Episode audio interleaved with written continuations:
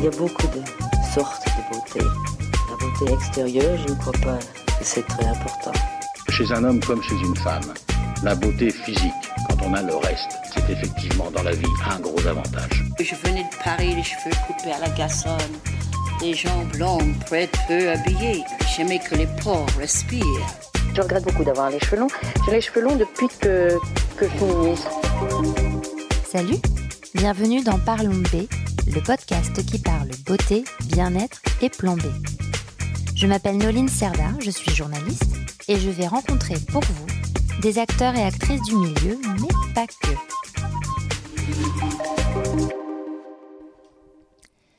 Historiquement, Octobre Rose, ou le mois dédié au cancer du sein, est une campagne annuelle américaine qui a vu le jour en 1985 sous l'initiative de l'American Cancer Society et l'entreprise Imperial Chemical Industries. En France, la première campagne de sensibilisation a eu lieu en 1994 sous l'impulsion du groupe Estée Lauder et du magazine Marie-Claire. Depuis, et chaque année, en octobre, les monuments se parent de roses, les vestes affichent un ruban rose, les marques de cosmétiques reversent des fonds roses. Le cancer du sein est une maladie qui touche de très nombreuses femmes chaque année, mais c'est aussi celui qui se guérit de mieux en mieux. Néanmoins, quand on passe par là, tout change. La vie est bouleversée, votre corps vous trahit, pour reprendre des mots que j'ai personnellement entendus. Il faut revoir son quotidien, mais aussi ses routines de beauté et de bien-être. Avec Judith, fondatrice de Même Cosmétiques, Aude, créatrice de l'association Elle Danse, et Julie à la tête des frangines, nous avons parlé ensemble de l'importance des soins de support notamment, qui sont en réalité très récents et commencent seulement à être pris en compte sérieusement, autant par les professionnels de la santé que les malades eux-mêmes. La beauté peut être superficielle, mais elle peut être salvatrice à bien des égards. Bonne écoute. Alors aujourd'hui, ça va être un épisode un peu spécial autour d'une thématique parce qu'on est en octobre et donc octobre rose et j'ai voulu faire une table ronde avec trois personnes qui gravitent dans, dans le domaine, dans cette thématique. Et on va commencer par toi, Judith. Bonjour. Bonjour. Tu es la fondatrice de, de Même Cosmétiques et on est d'ailleurs dans vos locaux. Merci de nous recevoir. Avec plaisir. Bienvenue. euh, Julie, tu es euh, fondatrice des Frangines. Oui, tout à fait. Et tu es en train de faire Bonjour. une story. Tout à fait. non, je fais une vidéo pour faire une story plus tard. D'accord, super. Eh ben, je suis ravie de t'avoir. Et quant à toi, Aude, tu es la fondatrice de l'association Elle Danse. Bonjour. Tout à fait. Bonjour. Je suis ravie de vous avoir toutes les trois. Merci. Euh, Peut-être qu'on peut commencer avec toi, Judith, puisqu'on est, on est chez toi. Oh, dis donc. Euh, euh, même cosmétique, qu'est-ce que c'est? Euh, comment est-ce que tu en es venu à créer cette, euh, cette marque? Puis comme c'est un podcast beauté, on va commencer par de la beauté directement et puis on enchaînera sur du bien-être. Mais comment est-ce que même est, est né alors, comment est-ce que même est Alors, même déjà, c'est euh, pour, pour que tout le monde euh, soit bien au courant, euh, c'est une marque de produits dermocosmétiques, donc des produits de soins pour la peau, qui est un peu particulière puisqu'elle est entièrement destinée aux personnes qui sont concernées par le cancer. Et l'idée et l'objectif de chacun de nos produits, c'est d'aider à lutter, à prévenir d'abord et à lutter ensuite contre les différents effets secondaires qui peuvent être provoqués par les différents traitements anticancéreux qui peuvent être administrés à ce jour. Et, euh, et comment même est né Et eh ben en fait, euh, moi j'ai perdu ma maman d'un cancer quand j'avais 19 ans. Euh, et c'était le premier cas de cancer dans, notre famille. C'était un cancer du sein assez agressif, mais pour lequel elle s'est quand même battue pendant trois ans. Et en fait, bah, du coup, ne connaissant pas vraiment le sujet du cancer plus que tout ce qu'on en entend parler, pour nous, le cancer et les chimios, c'était plus de cheveux, des nausées, ce genre de choses. Et en fait, on a été vachement marqués, elle d'abord bien sûr, mais nous aussi, de, de voir sa peau se dégrader à ce point-là. Et dans son cas, elle, en tout cas, ça a été ce qui a été le plus difficile à vivre. Euh, elle a eu, euh, par exemple, un syndrome qui s'appelle le syndrome main-pied, euh, qui était lié à une thérapie ciblée qu'elle avait, et qui est en fait une, enfin une, sécheresse et des crevasses qui sont tellement poussées à l'extrême au niveau des mains et des pieds qu'elle pouvait plus tenir un stylo et marcher.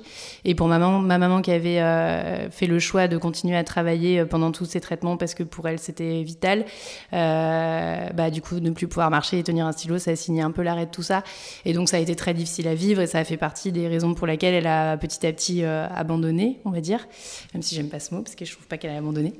Et, euh, et, du coup, c'est resté comme un, une grosse frustration d'abord en moi, euh, en tant que jeune étudiante.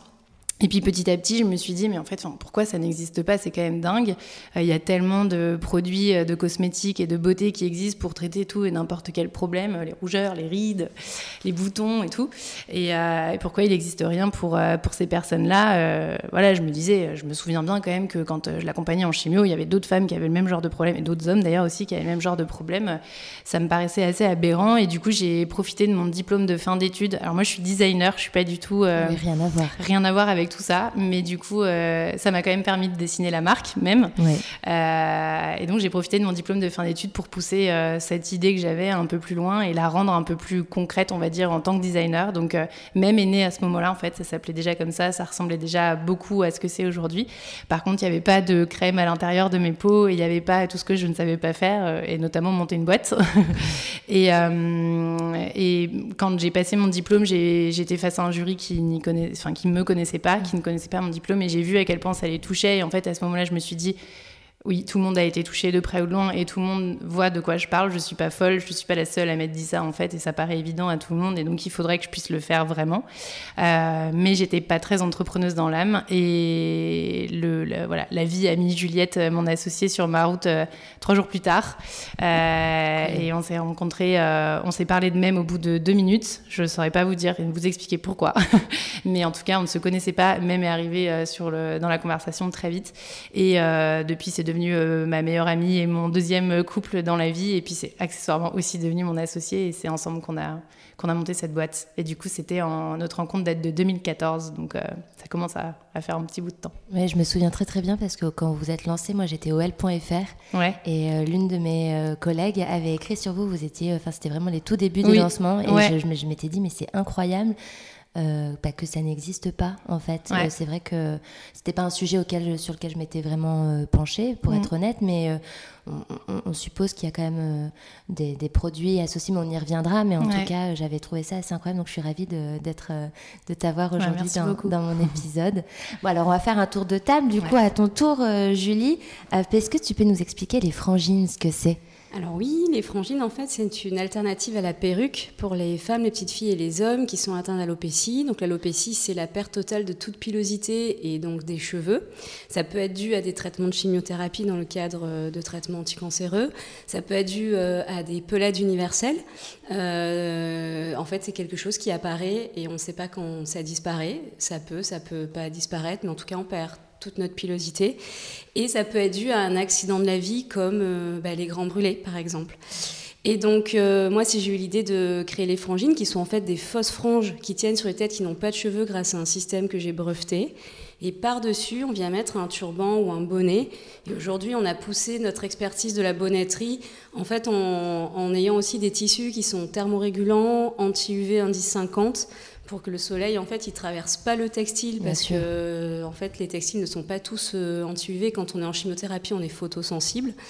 Et euh, certains sont aussi antibactériens pour aller jusque dans les chambres stériles, en fait, si besoin. Moi, je sais que j'ai fait euh, deux épisodes en chambre stérile, et en fait, tu es habillé en culant en papier toute la journée. Donc, quand tu chauffes, tu as froid à la tête. Donc, en fait, j'ai essayé de répertorier tous les soucis que moi j'ai pu euh, avoir quand euh, ben, j'avais plus de cheveux, mm. à savoir que j'étais dans un essai clinique en fait, j'ai eu un cancer du sein très agressif euh, à 27 ans. Et, et en fait, j'ai eu 24 chimios, 2 opérations, 40 séances de radiothérapie et 5 ans d'hormonothérapie que je viens de, de, de terminer en fait. D'accord. Et, pardon. et donc pendant 18 mois, je suis restée complètement chauve. Et c'est vrai que c'est vrai que comme je supportais pas la perruque, au départ, je m'étais. Tu supportais pas physiquement, enfin c'était ou c'était bah, aussi psychologiquement? Non, bah c'était, je pense les deux. les deux. On va dire que physiquement, euh, j'étais pas à l'aise parce qu'elle me grattait, elle me tenait chaud. Euh, moi, les traitements, ils avaient vraiment beaucoup euh, atteint ma peau. J'avais une peau hyper atopique, j'avais des mangeaisons sur le cuir chevelu de ouf. Mm. Donc avoir en fait un tissage de perruque sur ma tête, c'était compliqué. Ensuite, j'avais acheté une perruque à la hauteur de mes moyens, donc en fait, elle brillait de mille feux et j'avais l'impression qu'on voyait que ça. Et, euh, et puis, j'avais pas réussi à trouver quelque chose qui me correspondait. Euh, je suis, euh, les coupes et tout, c'était, c'était pas mon style en fait. moi, j'ai mon, vraiment mon propre style et j'aime bien. Enfin, j'étais pas à l'aise quoi. Et donc je me reconnaissais pas avec cette perruque. Et là était le problème. Bien sûr. Donc je me reconnaissais pas en étant sans cheveux, sans cils et sans sourcils, parce que jamais dans ta vie tu crois que tu vas te voir comme ça et Mm. pendant aussi longtemps. Et, euh, et puis je me reconnaissais pas avec cette perruque. Donc en fait, au départ, je, commençais à nouer des turbans sur ma tête. Alors je ne suis pas née en sachant nouer, je me suis très entraînée. Oui, Euh, parce qu'en fait, ça pas, on pourrait penser que c'est simple, mais ça- ça- c'est des techniques. Et puis, Exactement. J'ai eu de très très bons conseils de la part de copines. Euh, Je suis allée dans des boutiques euh, qui m'ont qui m'ont vraiment montré des techniques et tout. Et après, je me suis approprié euh, mes nouages, ceux que je préférais, tout ça. Et en fait, en nouant des turbans, je retrouvais la sensation thérapeutique de me coiffer. Moi qui avais toujours eu les cheveux longs, et avant d'être malade, ils étaient à la taille, tous les jours je faisais des chignons, des queues, des... enfin, j'avais jamais la même tête. Et là, en fait, de me retrouver comme ça, à me dire, ok, la perruque, je peux pas la coiffer sur moi, il faut que je la coiffe sur le porte-perruque, sinon je vais l'abîmer. Euh, c'est compliqué là, euh, pff, voilà. J'avais pas envie de prendre soin de ma tête du coup. Alors qu'en nouant des turbans, eh ben, tous les jours, même si j'avais pas de cheveux, eh ben, je me coiffais différemment. Et le seul truc, c'est que je trouvais que mon turban, euh, sans cheveux qui dépassaient, moi qui avais mon teint qui avait changé, qui était devenu vachement laiteux euh, à cause des, des- des traitements de chimio, eh ben, je trouvais qu'il y avait un côté un peu stigmatisant de la maladie, qu'on captait assez facilement qu'en fait, euh, si j'avais ce foulard sur la tête et tout, c'est que j'étais malade. Donc en fait, je me suis bidouillé un système de fausses franges, donc sur des fausses franges à clip, que normalement on clip sur des cheveux, mais quand t'as pas de cheveux, ben, tu galères. Oui, c'est dur à quoi. Et du coup, je me suis bidouillé un système au départ vraiment pour mon propre confort. Et donc, je mettais ça, et par-dessus, je mets mon turban, et là, on n'y voyait que du feu. Ouais, il y avait une vraie différence que tu ressentais aussi Ouais. bien dans le regard des Ah, autres que, pour toi-même. Complètement, j'avais tout le temps dans la rue des, des, des, des compliments sur mon style, en fait. Mmh. Et les gens, ils étaient à des années-lumière de se dire qu'en fait, sous mon turban et tout, j'étais complètement chauve. Et franchement, ça fait trop plaisir quand t'as pris un peu un coup dans ton estime parce que ben voilà, t'as plus de cheveux, plus de cils plus de sourcils, que des fois t'as même du mal à te regarder dans le miroir, que euh, dans le regard des autres, même de tes proches et tout, tu vois, tu sens un peu de compassion, tout ça. Ben c'est vrai que ça fait trop du bien.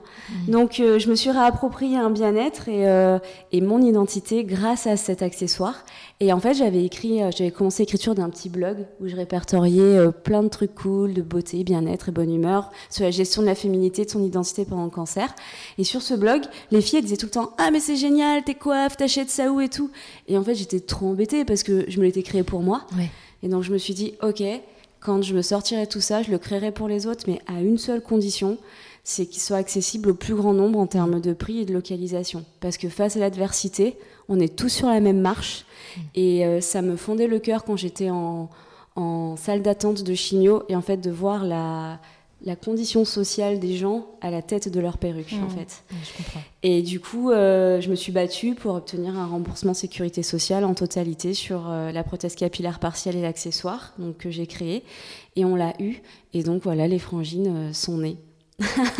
Elle est trop forte. C'est magnifique, non mais c'est c'est génial de se dire en plus de, de, de l'adversité, comme tu dis, et du combat, t'en tires quelque chose de, de plus fort pour les autres, quoi. Mm. C'est un, c'est incroyable. Comme si j'avais eu quand même besoin aussi, mine de rien, euh, de donner aussi du sens à tout ça, je pense, dans le fond, et de me dire que je devais pas être la seule à, à, à avoir cette problématique, et donc j'ai voulu le partager aux autres.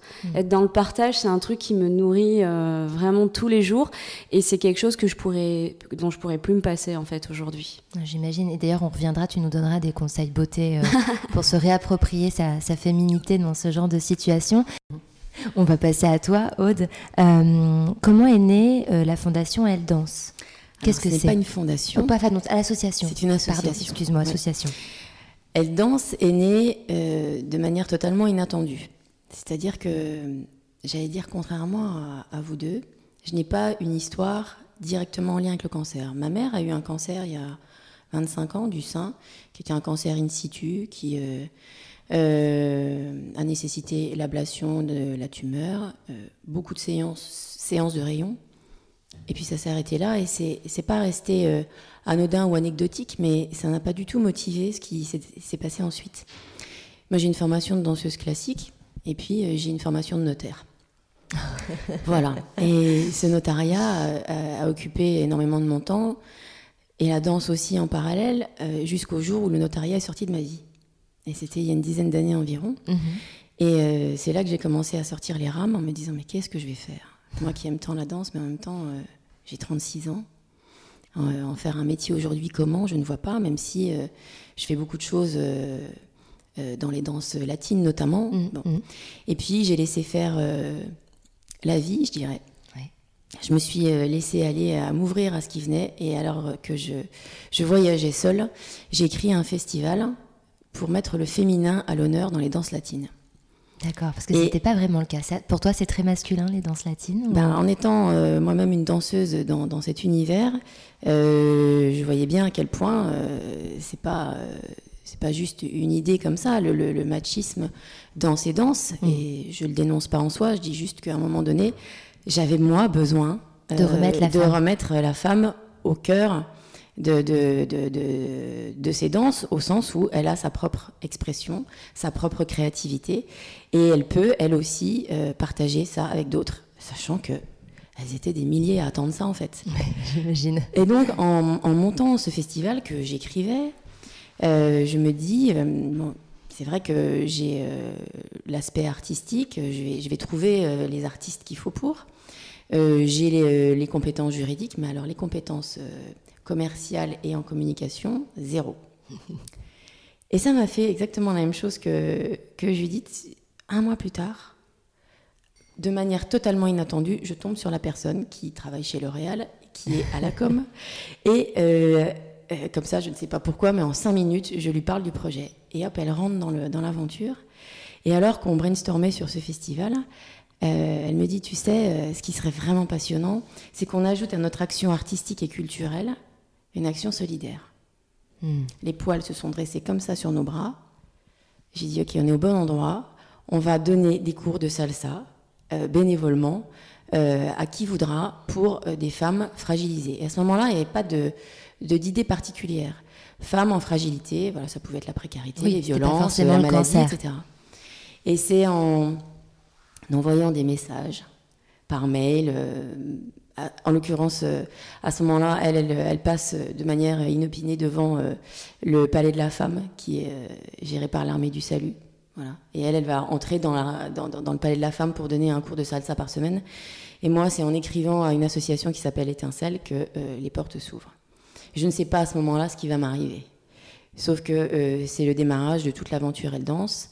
Que un an plus tard, je décide que l'association va essayer de s'autonomiser par rapport à la démarche, plus être seulement en lien avec une association, mais aussi aller nous-mêmes euh, passer l'information euh, et, accueillir dans un centre de danse. Mm. Un centre de danse international qui plus est, qui s'appelle le Studio Harmonique, nous accueille, nous offre une heure par semaine en nous disant euh, Ok, moi, je vous offre une, une heure, mais vous vous débrouillez, vous la remplissez. Et ça s'est fait tout seul. C'est-à-dire que euh, d'un petit flyer euh, très euh, basique, deux personnes sont venues et ces deux personnes ont transformé l'histoire.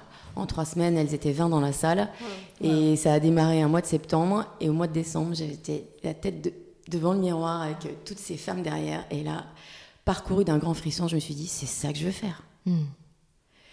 Et je n'ai plus euh, jamais lâché. Je me suis engagée corps et âme euh, au point euh, de, d'essayer de, comprendre. Elles m'ont tout appris en fait au fur et à mesure. Non, je ne suis pas allée me former avec un diplôme universitaire.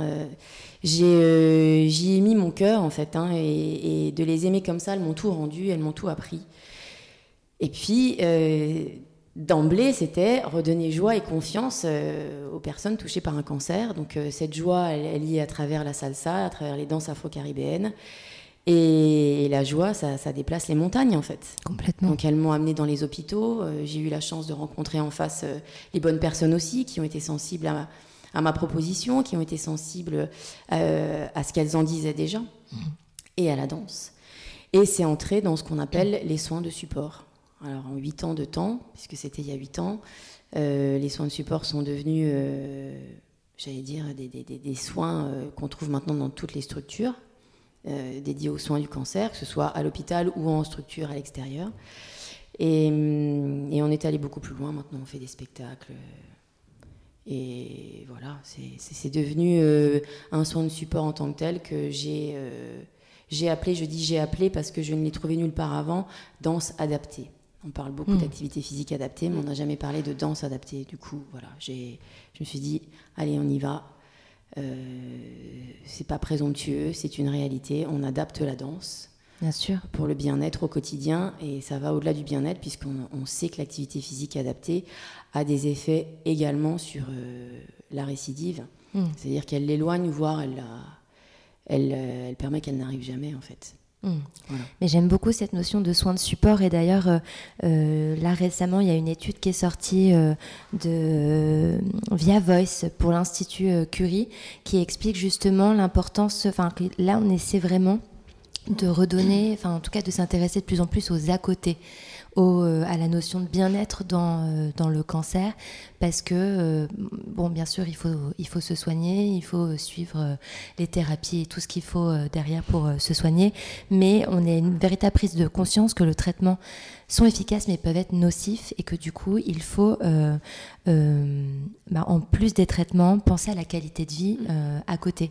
Et donc je pense que bah, ce que vous faites toutes les trois c'est exactement ça. C'est mm. la qualité de vie. Et d'ailleurs de ce sondage est sorti un chiffre important mais qui, qui paraît un petit peu évident, mais, euh, mais moi je l'ai noté, c'est que 80% euh, des, des, des, femmes mentionnent l'impact physique comme élément déterminant dans la qualité de vie, dans leur cancer. 80%, c'est bon, évident que c'est énorme, mais du coup, toutes les trois, vous œuvrez pour ça? À votre manière. Donc je trouve, euh, donc je trouve ça très très beau. Donc je ne sais pas par où commencer. Peut-être peut-être qu'on on peut parler euh, de, de, de l'aspect physique euh, déjà avec tout ce qui est soin de la peau et comment est-ce que Judith tu as pensé les les produits? Parce que finalement il y a plein de crèmes qui existent et donc en quoi c'est pas adapté aux, peaux de, de, personnes qui sont atteintes, qui sont mm. malades? Bah déjà, pour revenir sur ce que tu disais sur les sons de support, faut quand même euh, se noter que avant nous, il y avait quand même pas grand monde, et c'est vrai qu'il y a quelque chose qui s'est passé dans ces dernières années. Et j'en remercie le ciel euh, chaque jour parce que moi, ma maman, elle n'a pas eu cette chance-là. Et la notion de soins de support, elle est décédée en 2010, ça n'existait pas. Euh, ça n'existait pas. C'est-à-dire que euh, c'était pas un sujet ni pour euh, les médecins, ni pour le reste du personnel soignant, ni pour les patients. Et un cancer, ça voulait juste dire aller en chimio, aller faire ses rayons, prendre son hormonothérapie et point barre. Et il y avait quand même évidemment des médicaments contre la nausée, etc.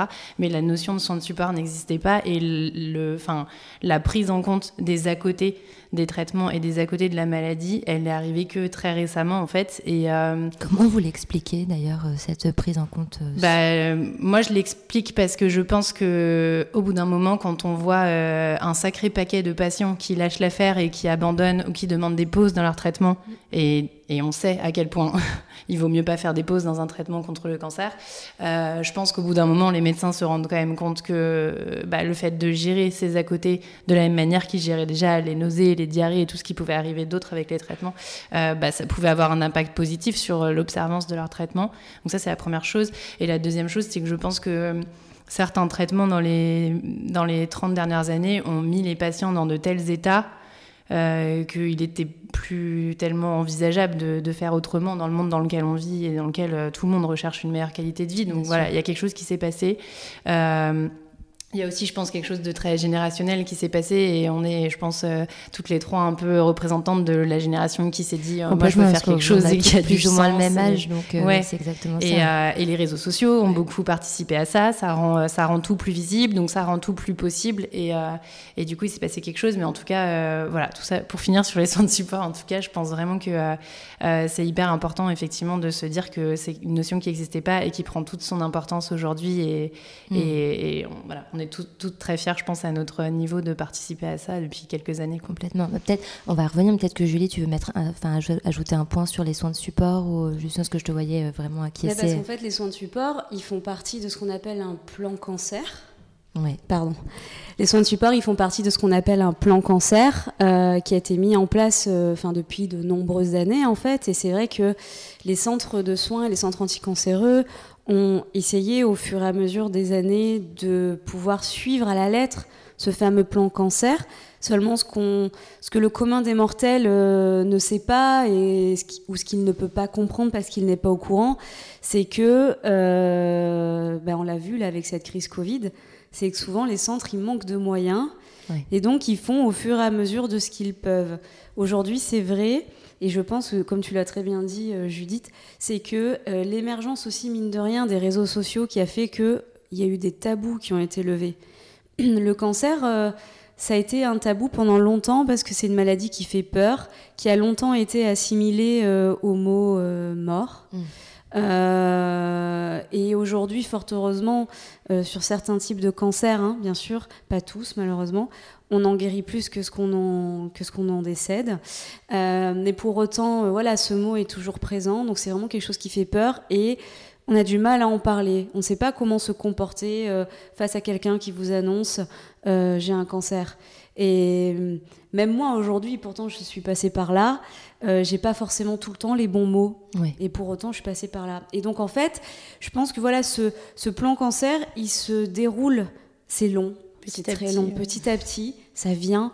Et ce qui est bien par contre, c'est qu'aujourd'hui, les médecins qui ont pu enfin se poser sur tout ça, sur le bien-être du patient dans sa globalité, reconnaissent, parce qu'ils ont tous fait des études, et je, pense, et je remercie aussi l'AFSOS d'avoir euh, voilà, cette association de soins de support notamment, euh, qui mène beaucoup d'études là-dessus, et qui, est composée essentiellement quand même de médecins, euh, et puis de, de socio-esthéticiennes, socio-coiffeurs, infirmières d'annonce, enfin tous ces gens acteurs vraiment dans le cancer, qui, qui ont fait qu'aujourd'hui les médecins reconnaissent que un patient qui se sent bien, eh ben, il va plus volontiers vers les traitements, parce que les traitements sont éprouvants.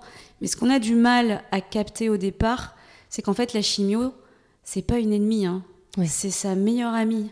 Alors, c'est une meilleure amie qui est un peu. Euh, voilà, qui te guingasse un peu, comme on dit chez moi. mais euh, elle te veut du bien, en fait. C'est ton élixir de vie. Elle est là, elle te tient à, à te ramener dans, dans, cette vie que tu avais, en fait. Moi, ça, j'ai eu du mal à le comprendre tout de suite. Et à chaque fois, je disais, oh là là, je vais à la chimio. Et ma mère, elle me disait, non, c'est une de moins. Et ta chimio, c'est ta pote. Hmm. Et elle avait raison. Parce que euh, c'est vrai que les médecins, eux, au départ, c'était, il faut qu'on guérisse les patients. Chimio, chimio, traitement, comme tu l'as dit tout à l'heure. Et ensuite, ils se sont rendus compte que si le patient, il se sentait bien, donc avec lui-même, dans son bien-être, parce qu'on on diminuait les toxicités grâce à des soins de support, qui peuvent être plein de choses. Hein qui peuvent être la sophrologie, la réflexologie plantaire, euh, l'art-thérapie, la danse, la cuisine, enfin vraiment des choses qui, qui les ramènent dans, dans cette vie. Et ben le patient. Et les sortir un petit peu aussi de, bah, de, la euh, maladie et du statut de, de patient et de malade. Qui est, qui est, hyper brutal en fait. du, du, jour au lendemain, on passe de euh, je suis dans la vie active et normale et j'ai ma vie à je suis cancéreux quoi. Enfin il y a quand même un truc encore euh, autour de tout ça. Et effectivement de pouvoir se prouver à soi-même qu'on peut danser euh, qu'on peut être belle avec euh, les franges de Julie qu'on peut limiter les désagréments sur sa peau et mm. mille autres choses bah c'est vital en fait dans un moment comme ça. Et pour l'estime de soi et, et pour le regard qu'on porte sur sa vie et sa qualité de vie c'est c'est vital, c'est super important. En fait, c'est un package. C'est ça. Les soins de support, que ce soit voilà la cosmétique qui fait que tu as une belle peau, que tu te trouves bien, que tu te trouves jolie, que tu as envie de prendre soin de toi le matin, que tu sois un homme ou une femme. Pour les hommes, c'est encore plus compliqué. C'est ça reste toujours un, un, sujet un peu tabou. Voilà des choses à développer encore de ce côté-là. Euh, et en fait, ben ça, ça, te donne la force d'aller vers tes traitements. Et les traitements, ils sont censés, eux, t'amener vers une rémission et ensuite une guérison. Et, euh, et c'est pour ça que pour moi, c'est un package. En fait, il y a les traitements. C'est un cercle vertueux. Exactement, tout à fait. Hmm. Et la danse en ça, c'est aussi se réapproprier son corps ah et l'accepter, euh, j'imagine, parce qu'il j'imagine qu'il est endolori. Enfin, il y a beaucoup de choses qui. Euh, moi, je ne suis pas passée par là, mais j'en ai vu et j'imagine bien que c'est vrai qu'à un moment donné, on se dit, parfois il y en a qui disent à quoi bon, je reste assis et puis j'attends que ça passe, et il vaut mieux peut-être bouger en fait. Alors c'est compliqué hein, de faire mm. passer l'activité physique comme, euh, comme un bienfait. Mm. Euh, quand on est endolori de partout, parce que on parle d'effets extérieurs, mais alors les effets intérieurs, ils sont atomiques. Et hum, quelle que soit la nature du traitement d'ailleurs, hein, euh, moi non plus je n'y suis pas, je, je, ne les ai pas connus, mais je les, je les vois tous les jours, bien sûr, plusieurs heures par semaine depuis 8 ans, et euh, ça, ça, ça, touche dans le, le, tréfonds de l'être. Alors déjà que le cancer c'est le tréfonds de l'être et donc du corps, euh, les, les, les, traitements euh, ont l'art et la manière de, de, de, de tout faire exploser. Et hum, l'activité physique, c'est euh, continuer à rester en mouvement, c'est continuer à avoir une vie. Déjà, ne serait-ce que ça, ça, basiquement. Ouais, ouais. Et puis, c'est prendre soin de soi. C'est pour ça d'ailleurs que euh, on a encore beaucoup de, de, de, de, chemin pour faire comprendre ça. Ça fait euh, 8 ans, 10 ans que euh, prendre soin arrive de partout, hein, les burn-out successifs. oui. Non, mais le, la notion de bien-être, c'est devenu un hashtag. Euh, parce que hein, c'est dire quand même que euh, il faut y prêter attention. Euh, et donc c'est aussi bien dans la vie de tous les jours que dans le cadre spécifique d'une maladie comme le cancer. Et l'activité physique tout le monde n'est pas enclin à aller faire du sport à aller danser à se mettre en mouvement. La vie nous rattrape tous les jours par aller au boulot prendre les transports s'occuper des enfants faire les courses et, et, puis et on ça, jamais voilà, de soi. Ça arrive en et tout d'un coup, dernier. le cancer arrive, et tout d'un coup, il faudrait prendre soin de soi. Mm. Mais comment Voilà. Donc, je, je, moi, je milite hein, pour, pour le, le, fait de prendre soin de soi, et je pense que nous, trois et, et tellement d'autres, oui. nous sommes là aussi pour redonner cette capacité à chacun, chacune, de prendre soin de lui-même, d'elle-même. Mm. C'est aussi un discours que j'ai beaucoup euh, dans les cours que je, je dispense. Je, je, je, tout ne dépend pas de moi, mais tout dépend de chacun, en fait, Bien sûr. pour soi. Nous sommes des, des, des vecteurs, nous facilitons, mais ouais. c'est ce que tu disais euh, à propos de, Julie, à propos de, de la chimiothérapie, c'est comment j'envisage les traitements, comment je m'envisage moi-même, comment j'envisage ma vie, et comment je fais pour que tout se passe pour le mieux et que j'arrive de l'autre côté... Euh, le mieux possible. Le mieux possible. Ouais. ouais. Il y a une notion qui est compliquée à comprendre quand tu es malade, et pourtant c'est vrai, c'est que quand tu es fatigué, pour combattre la fatigue, il faut faire de l'activité physique. Mmh. Et là, quand on te dit ça, tu regardes le mec, tu fais, mais t'as pété un câble ou quoi Oui, c'est ça. Et en fait, c'est vrai. C'est vrai parce que, enfin, moi, pour l'avoir, du coup, j'ai dit, bon, on n'arrête pas de me dire ça, je vais quand même tester, quoi.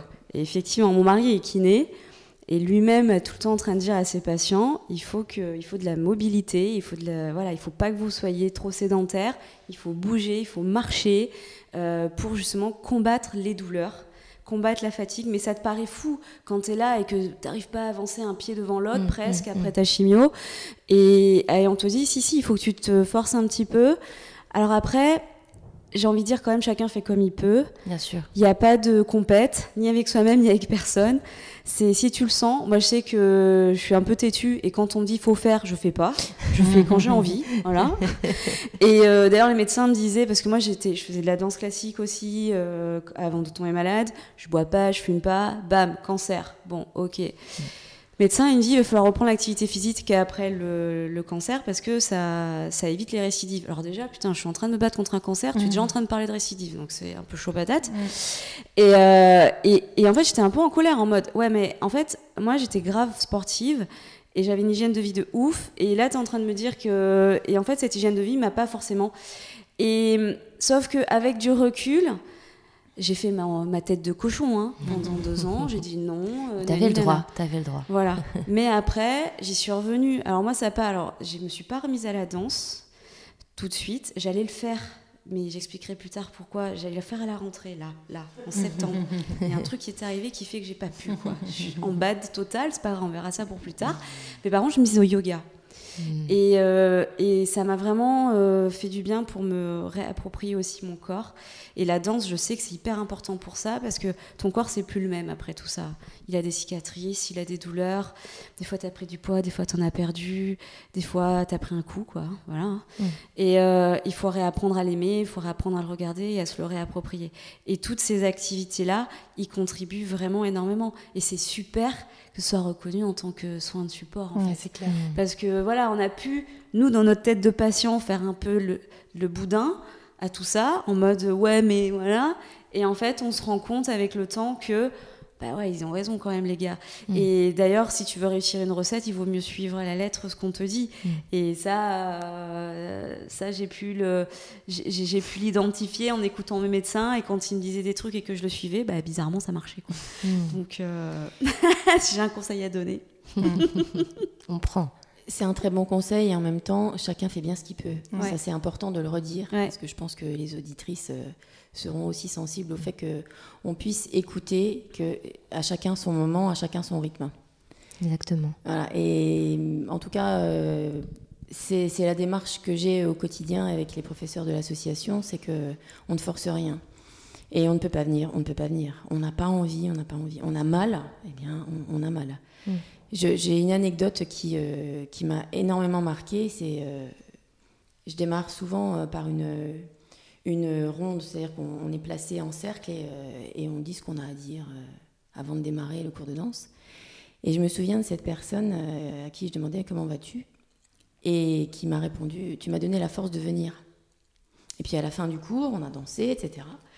Et je refais le, même cercle et je demande comment ça va à la, fin du cours et, elle me répond tu m'as donné la force de rentrer. Ah.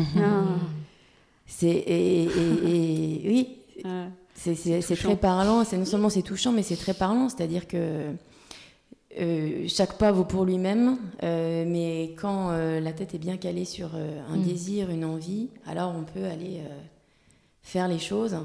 Mais si ce jour-là c'est pas ok, bah c'est pas ok. C'est pas ok et c'est ok. Et c'est ok. Mm. Exactement. Mm. Qu'est-ce que concrètement, donc là on a l'exemple de la danse concrètement, qu'est-ce qu'on peut faire pour se faire du bien en termes de soins? Et peut-être que là, on peut revenir à toi, euh, euh, Judith. Euh, comment faire pour prendre soin de soi? Bah déjà, on, fait ce qu'on fait ce qu'on peut et on fait ce qu'on veut. c'est la première euh, la première chose. Chacun a sa perception euh, physique et, mentale de, de, tout ça. Donc euh, l'essentiel c'est de s'écouter. pour parler plus précisément de ce que moi je maîtrise le mieux, à savoir les sujets plutôt dermato, le premier conseil que je donne toujours et que d'ailleurs les médecins, en tout cas ceux qui sont bien sensibilisés à ces sujets, donnent toujours, c'est d'essayer de prévenir plutôt que guérir parce que euh, euh, les, les, effets secondaires au niveau de la peau, une fois qu'ils sont là, c'est compliqué de s'en débarrasser. Et euh, des ongles qui euh, se sont abîmés, altérés et fissurés au point de parfois tomber, bah, une fois que c'est fait, c'est fait et c'est douloureux. Et il faut le temps de les faire repousser.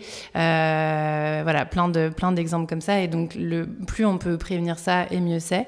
Et donc, pour, pour prévenir tous ces effets secondaires, et ben il faut s'hydrater au maximum, donc déjà boire beaucoup, et mm. puis ensuite utiliser des produits hydratants pour le visage, pour le corps, pour les mains, pour les pieds, qu'il ne faut jamais oublier et je le, je le, dis et je le, je le re-redis, mais moi vraiment de voir ma mère ne plus pouvoir mettre les chaussures qu'elle voulait mettre ou poser un pied par terre, euh, enfin franchement, je crois que c'était la pire des punitions. Donc les pieds, il faut surtout pas les oublier. Sa peau lui faisait vraiment mal au niveau des pieds. Ouais. Et il faut pas les oublier parce que c'est vrai que, enfin, dans la cosmétique de tous les jours, à part l'été, quand on est en sandales et qu'on se fait des manucures, bah, les pieds c'est pas vraiment le sujet, voilà. Mais là, en l'occurrence, c'est vraiment important. Euh, et le cuir chevelu aussi, bien sûr, euh, et notamment pour, euh, pour éviter tous les désagréments dont, dont, Julie parlait au niveau de, du cuir chevelu. Quand on perd ses cheveux, c'est douloureux des fois de perdre ses cheveux. entre deux cures de chimio, les cheveux repoussent puis retombent. et donc, de la même manière qu'on a des poils incarnés partout ailleurs où on s'épile, bah, il peut arriver exactement la même chose au niveau du cuir chevelu et c'est très très désagréable. Et le port de la perruque n'est pas des plus agréables. Donc, il faut vraiment essayer de, voilà, de prévenir le plus possible tout ça en hydratant au maximum. et au niveau des ongles, eh ben, on a tout ce qu'il faut, nous, pour, euh, pour les fortifier et, limiter ces, ces, ces dégâts-là. Et puis ensuite, eh ben, quand, euh, quand les effets secondaires euh, arrivent, et s'ils arrivent, il faut les traiter. alors, nous, on a, on a plein, plein de solutions. mais il faut surtout, bien sûr, ne pas hésiter à demander conseil à son médecin. parce qu'il y a un moment, nous, on fait de la cosmétique, et même si c'est de la dermocosmétique et du soin, et que ça permet de prévenir et de lutter contre certains effets secondaires, la cosmétique, ce n'est pas un médicament donc il y a un moment et il y a une limite à tout ça. Et il y a un moment où il faut euh, demander l'avis à son oncologue, à un oncodermatologue, ça existe euh, dans certains centres euh, qui ont la chance d'en avoir et qui ont cette spécialité-là. Et donc voilà, il y a des effets secondaires qui peuvent aller beaucoup plus loin, bien sûr, et qui là nécessitent des vrais traitements médicamenteux, de faire des pauses dans les traitements pour mieux les tolérer, etc. etc. Donc il faut, il faut s'écouter. Et si ça devient insupportable, évidemment qu'il faut en parler. Et voilà, c'était ce que je voulais dire euh, au sujet des médecins. oui, parce qu'il y en a, l'accompagnement est nécessaire. Mm. Mm. C'est ça. Alors justement, moi, ça me fait rebondir sur cette idée d'aide. On a énormément de mal, je dis on parce que à la fois je m'inclus et puis c'est assez général comme idée, à demander de l'aide. Et s'il y a bien un moment où il faut demander de l'aide, c'est quand on est en période de vulnérabilité. On n'est pas, euh, on n'est pas fort quand on est vulnérable. C'est juste qu'on ne le sait pas. Et on a besoin d'aide pour pouvoir euh, y voir plus clair et faire des choses qu'on euh, ne savait peut-être pas faire jusque-là. Et euh, pour exemple, le médecin, disons l'oncologue, qui annonce la maladie, annonce les traitements spécifiques, chimio, radiothérapie, et j'en passe, n'est pas forcément à même de dire tout ce qu'il y a à dire sur l'aide et l'accompagnement en complément via les soins de support, entre autres. Sachant qu'il a quelques minutes pour faire son travail par patient. C'est ça. c'est qu'il a quelques minutes. 10 minutes, que, 10, 15. Euh, oui, et que euh, du coup, ce qu'il y avait encore à une époque, c'est-à-dire euh, un temps pour la personne de digérer ces informations, elle ne l'a plus parce que l'infirmière d'annonce qui reprend le, le, le, le diagnostic et, et, et, donne toutes les infos complémentaires, notamment concernant les soins de support, eh bien, elle arrive tout de suite derrière et donc la personne reçoit une montagne d'informations. on lui dit euh, vous êtes malade, vous allez recevoir des traitements. À partir de maintenant, il faut changer radicalement vos manières de, faire avec vous dans le quotidien, parce qu'il va vous arriver ça, ça, ça, ça, ça. Donc prévenir plutôt que guérir, oui, mais euh, on est quand même là aujourd'hui. Au bon moment, au bon timing. Alors, au bon moment, il y, a un moment pour chaque personne, mais hum, j'ai presque envie de dire, ce message, il s'adresse à toutes les, les, personnes qui seraient susceptibles d'aider aussi. Bien sûr les personnes touchées par la maladie qui ont besoin d'aide. C'est assez, euh, les accompagnants. Assez, complexe. Donc on va, les aidants, les accompagnants. Et de jamais aller en fait dans la mesure du possible, parce que oh Dieu sait combien il y a de personnes qui vivent cette période seules. C'est encore plus dur. Mais d'essayer certains s'isolent aussi, j'imagine. Certains s'isolent, certains n'ont plus de famille, euh, certains sont vraiment dans la précarité. C'est compliqué. On n'a pas tous la chance d'être accompagnés. Mais si on l'a, c'est vraiment de ne jamais aller à ces rendez-vous tout seul. Moi, j'allais jamais à mes rendez-vous toute seule. Je retenais la moitié de ce qu'on me disait. Oui, c'est ça. C'est qu'il y a trop d'informations. Heureusement que j'avais quelqu'un avec moi qui me disait Mais Julie, t'as pas entendu Là, il t'a dit ça. Ah bah non, j'ai pas du tout entendu. Alors mm. j'étais en face du, médecin. Hein. Mm. Mais juste, j'étais ailleurs. Parce que c'était too much, tout ce qu'on me disait. Quoi. Il y a un effet de sidération qui est terrible. Euh, et qui est bien naturel. Comme quand on reçoit une très mauvaise nouvelle. Et derrière, il faut encore. Euh, euh, mettre en place euh, les, toutes les, tout, ce qu'on nous conseille, mm. parce que ça part d'une bonne intention évidemment. Sauf que ça rentre pas, c'est pas possible. La personne est sidérée. Donc, euh, il faut du monde derrière. Et nous, on fait partie de ces personnes-là, puisque on a, on, enfin, je dis, en tout cas, elle danse et, d'autres soins de support directement en contact avec les patients. Mm on, essaie de passer cette information euh, dans le temps et mm. d'être toujours là. Et hum, si moi, si j'ai vraiment un conseil à donner, c'est si vous êtes seul, parce que de toute façon, on ne peut pas inventer euh, un accompagnant ou un aidant si on n'en a pas, ne restez pas seul. Mm. Aujourd'hui, vraiment, des soins de support, il y en a en pagaille, des, structures qui accompagnent au quotidien euh, pour que ce soit plus facile, il y en a beaucoup. Pas encore suffisamment, mais il y en a beaucoup. Et même les ETP, les ateliers thérapeutiques, en fait, qui sont mis en place dans de plus en plus de centres euh, anticancéreux, notamment ceux qui sont euh, unicancers et euh, où en fait sont des réunions où des, médecins, des oncologues, des, euh, euh, comment, radiothérapeutes qui sont là et qui vous expliquent en fait qu'est-ce qui se passe quand on fait une chimio, qu'est-ce qui se passe quand on fait une radiothérapie, qu'est-ce qui se passe quand on fait une opération, un dermatologue, qu'est-ce qui se passe au niveau des toxicités de la peau, l'hormonothérapie, comment ça se passe. Ça, moi, j'ai pu en bénéficier, c'était au tout début. Pareil, ça faisait partie du plan cancer depuis belle lurette mais seulement on le mettait en place au fur et à mesure. Et moi, j'ai pu en bénéficier et vraiment, bam, je me suis dans la brèche, mais j'ai finissé presque mes traitements. Mais en attendant, j'ai pu avoir des informations sur la radiothérapie et sur l'hormonothérapie, en fait. Donc, euh, c'est pas des informations qui sont forcément anxiogènes. Moi, si j'ai un conseil à donner à tous les patients, c'est que chaque être humain est différent, qu'on a tous notre histoire, qu'il y a presque autant de cancers que d'humains sur Terre, et que à cancer égal à traitement euh, égaux, euh, on va tous euh, réagir différemment. et qu'il faut essayer au maximum de ne pas se projeter dans les histoires des autres.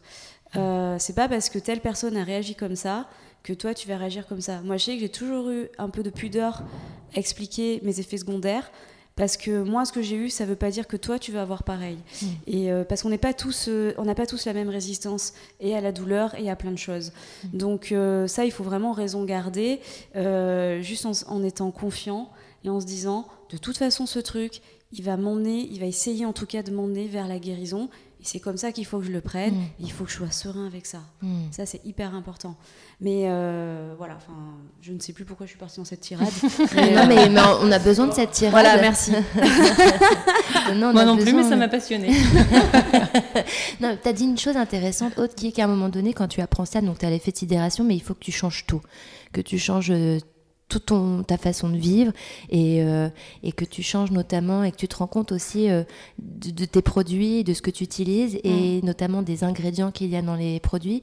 J'imagine, euh, Judith, que ça c'est quelque chose auquel tu as fait énormément attention parce qu'il y a des choses que qui sont pas très bonnes en fait ou est-ce que tu as une liste ou est-ce qu'il y a des choses que tu as complètement bah. bannies ou comment ça se passe? Ouais, tout à fait et on l'a banni pour plusieurs raisons, il y a alors est-ce qu'il faut tout changer? Je suis je suis pas sûre qu'il faut faille tout changer. Il y a des choses effectivement qu'il faut éviter et éliminer dans son alimentation ou dans ce qu'on se met sur la peau ou dans les choses qu'on fait pendant ces périodes-là. Mais euh, nous, on a surtout euh, travaillé notre charte de formulation à l'époque par rapport aux réactions en fait des patients qui, quand on leur diagnostique euh, cette maladie, remettent tout en question. Et Julie l'a très bien dit tout à l'heure, elle avait fait, elle avait la vie la plus saine possible, euh, et elle s'est un peu demandé euh, pourquoi ça me tombe dessus. Et ben en fait, tout le monde se pose cette question. Qu'est-ce que j'ai fait J'ai, j'ai, qu'est-ce que j'ai fumé Qu'est-ce que j'ai mangé Qu'est-ce que j'ai mis sur ma peau et qui aurait pu me donner cette maladie Et donc évidemment, on remet vachement plus en question qu'une personne en bonne santé son quotidien de avant-hier, quoi. Euh, et, donc, on s'est rendu compte, et c'était bien avant Yuka et bien avant tout ça, parce que c'était en 2014, mais malgré tout, c'était bien avant. Euh, on s'est rendu compte que ces personnes-là, et eh ben en fait, du jour au lendemain, elles se mettaient à faire du sport, elles se mettaient à manger bio, à faire attention, elles se mettaient à regarder les listes d'ingrédients euh, de leurs produits cosmétiques, ce que personne ne faisait il y a encore 6-7 ans. Ah, complètement. donc ça, c'était la première chose dont on s'est rendu compte. Ça nous a un peu, euh, voilà, on n'y avait même pas pensé en fait nous-mêmes. Euh, et puis la deuxième chose, c'est qu'il y a quelques oncologues qui nous ont dit, euh, alors c'est pas encore reconnu par le règlement en cosmétique, à ce jour ça ne l'est toujours pas, je tiens à le préciser, euh, mais on sait qu'il y a dans, certains produits, dans, enfin, que certains ingrédients cosmétiques sont des potentiels perturbateurs endocriniens, ça veut dire qu'ils perturbent le système hormonal du corps humain. et ils nous ont dit, vous pensez bien que dans le cas de cancer hormonodépendant, ce serait quand même un peu bête que vous mettiez ça dans vos produits. Ah oui, effectivement. Euh, et donc on s'est renseigné sur, euh, sur ces perturbateurs euh, endocriniens. On s'est renseigné aussi sur tous les ingrédients qui étaient allergènes et sensibilisants, parce que quand on est sous chimiothérapie notamment, on a un système immunitaire qui est complètement à plat. et donc on se met à déclencher des allergies à des choses auxquelles on n'était pas du tout allergique avant. et il y a des cas graves. Ça va aller? Et il y a des cas, euh, il y a des cas graves de ces allergies. Donc par exemple, euh, et c'est là aussi qui est un peu notre différence avec de la cosmétique bio, on va dire un peu plus classique, euh, c'est que dans, dans, les dans les cosmétiques bio, il y a des souvent des huiles essentielles qui permettent, qui sont top, qui ont des efficacités super et qui permettent de super bien conserver les produits. mais quand on est sous traitement, c'est hors de question de se mettre de l'huile essentielle sur la peau parce que c'est beaucoup beaucoup trop concentré. et donc voilà, en gros, c'est tous ces ingrédients là et pour toutes ces raisons là. Euh, que qu'on a décidé de les, éliminer de, nos formules pour que vraiment tout ce qu'on intègre dans nos formules soit parfaitement compatible avec euh, les traitements. Donc bien sûr, ça fait euh, une majorité d'ingrédients d'origine naturelle parce que bon, en général, c'est quand même souvent là que, enfin, ce que la nature fait le mieux. donc au, global, on est à plus de 90% d'ingrédients d'origine naturelle dans nos formules, mais il y a certains ingrédients qu'on a préféré choisir dans ce qui existe dans les ingrédients synthétiques parce que à nos yeux, ils étaient plus sûrs et plus sécuritaires que des ingrédients naturels, comme par exemple les huiles essentielles.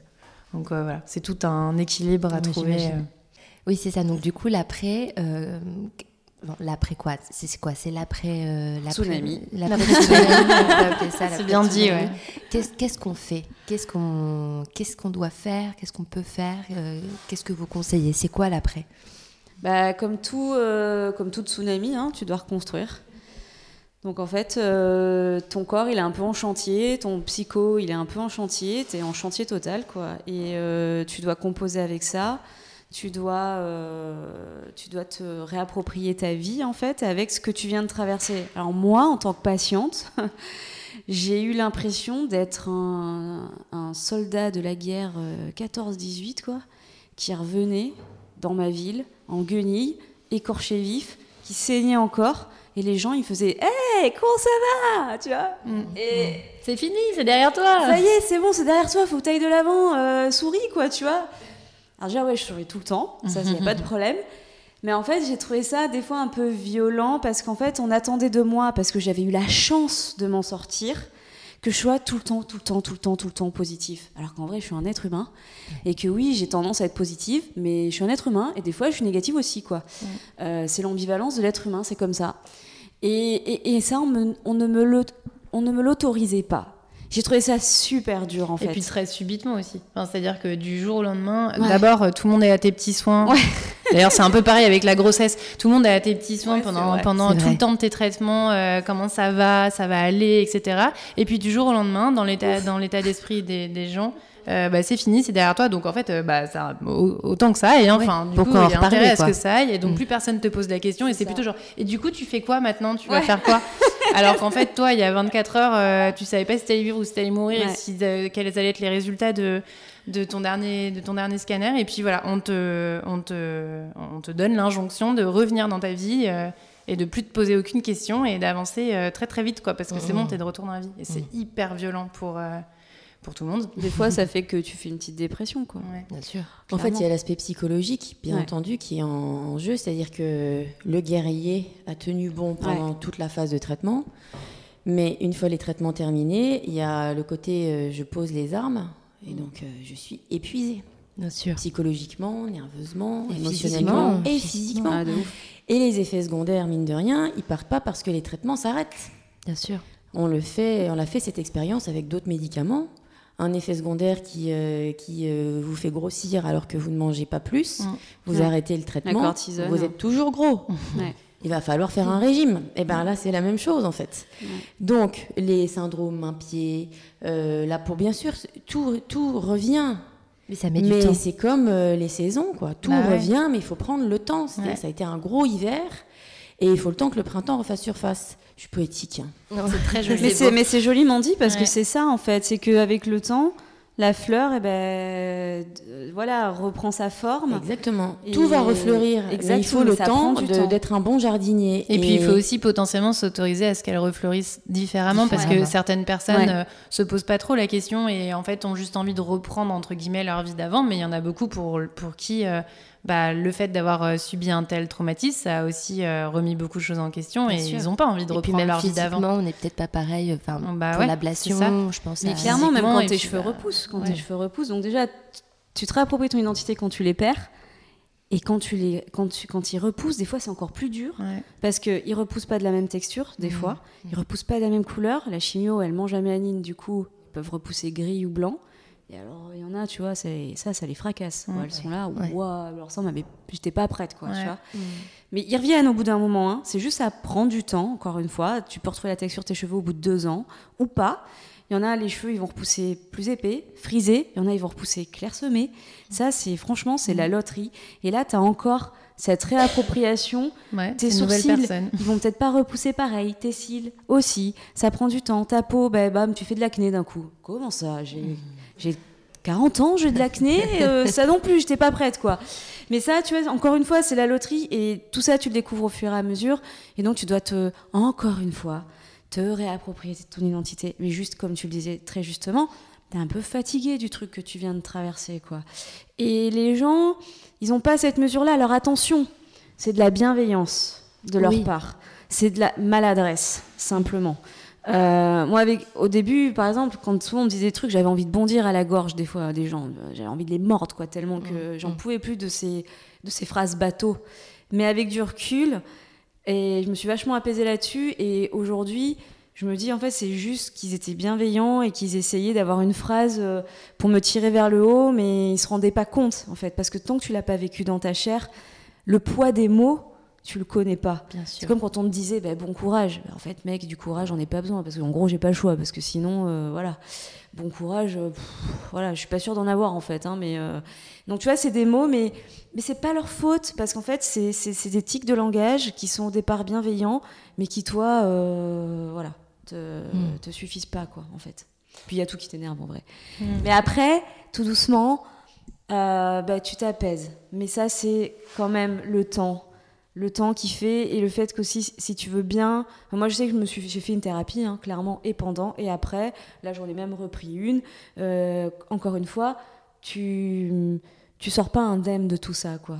C'est un tsunami tu as, eu très peur très très très peur pour toi même pour les autres. Tu as vu même des gens à côté de toi partir. C'est tout ça c'est un gros bouleversement. Mais il faut accepter il faut se dire ok je vais pas bien. C'est ok et ça ira mieux peut-être bientôt, mais je le sais et je vais faire en sorte que ça aille mieux.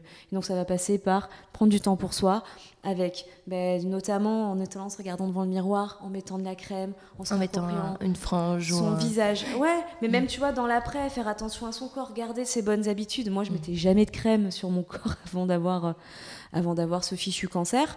Ben après ça, aujourd'hui, effectivement, me crème tout le temps. C'est devenu une habitude, en fait. Il y a des choses qui ont changé. Mm. Mais parce que je me suis rendu compte que, mine de rien, ça faisait du bien aussi à mon corps de, ben, de l'hydrater et de boire.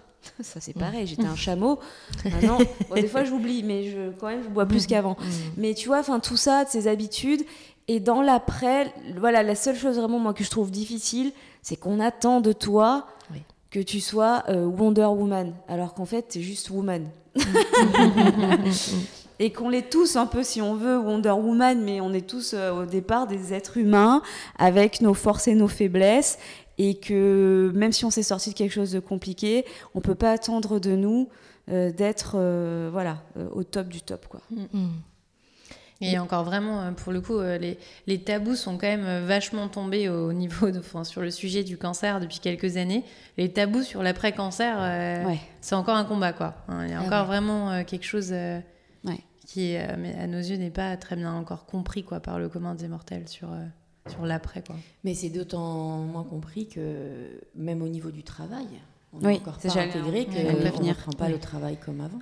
Bah, heureusement qu'il y a des assos comme Cancer at Work, tu vois, avec Anne-Sophie Tsuzinski, qui est juste incroyable, qui existe et qui fait de la sensibilisation justement dans le monde du travail mmh. euh, pour euh, aider les entreprises à réintégrer ces gens qui reviennent. Ah, excusez-moi, moi je, moi je l'ai vécu comme une guerre ce truc. Souvent on me dit oh, moi j'aime pas ce terme et tout, euh, pourquoi tu dis ça?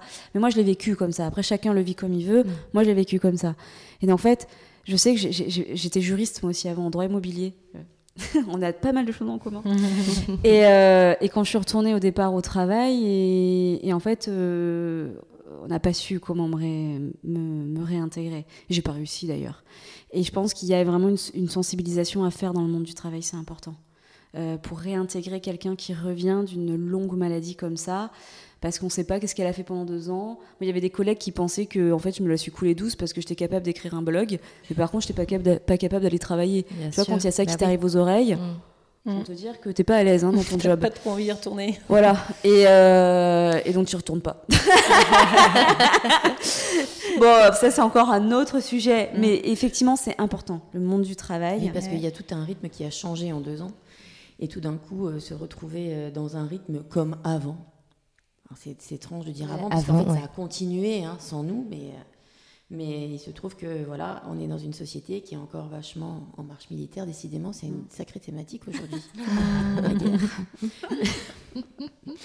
bon, n'y voyons rien de particulier derrière ça. Hein. Non, non. Euh, mais oui, les, les, les, entreprises euh, fonctionnent, tournent. Il faut que ça tourne, il faut de la rentabilité, il faut, il faut du chiffre. Mm. Et quand le salarié revient, on ne se demande pas ce qu'il a vécu pendant deux ans, on lui demande d'être au taquet. Mm. Et c'est pas possible. Maintenant, euh, le, plus la même cancer et, j'allais dire le handicap, enfin euh, toutes ces maladies maintenant dont on entend suffisamment parler, euh, vont finir par être intégrées. Il faut encore être patient, c'est sûr. Il ne faut pas lâcher notre implication, tous dans notre domaine, et directement auprès des patients et des patientes, hein, en disant il n'y a, a, aucune urgence en fait continuer à être à l'écoute de vous, continuer à prendre soin. Moi, je reviens sur ce thème. Mm. Ton hashtag. Mon hashtag. voilà. De pas avoir peur d'en parler, de verbaliser. Pas avoir peur de parler, de verbaliser. Même pas à avoir son peur employeur. de demander de l'aide. euh, s'entourer, ne pas rester seul. Enfin, c'est tout un ensemble de manières d'être qui euh, euh, n'étaient- n'étaient pas là dans l'ancien temps, mais qui euh, sont une vraie nécessité euh, aujourd'hui.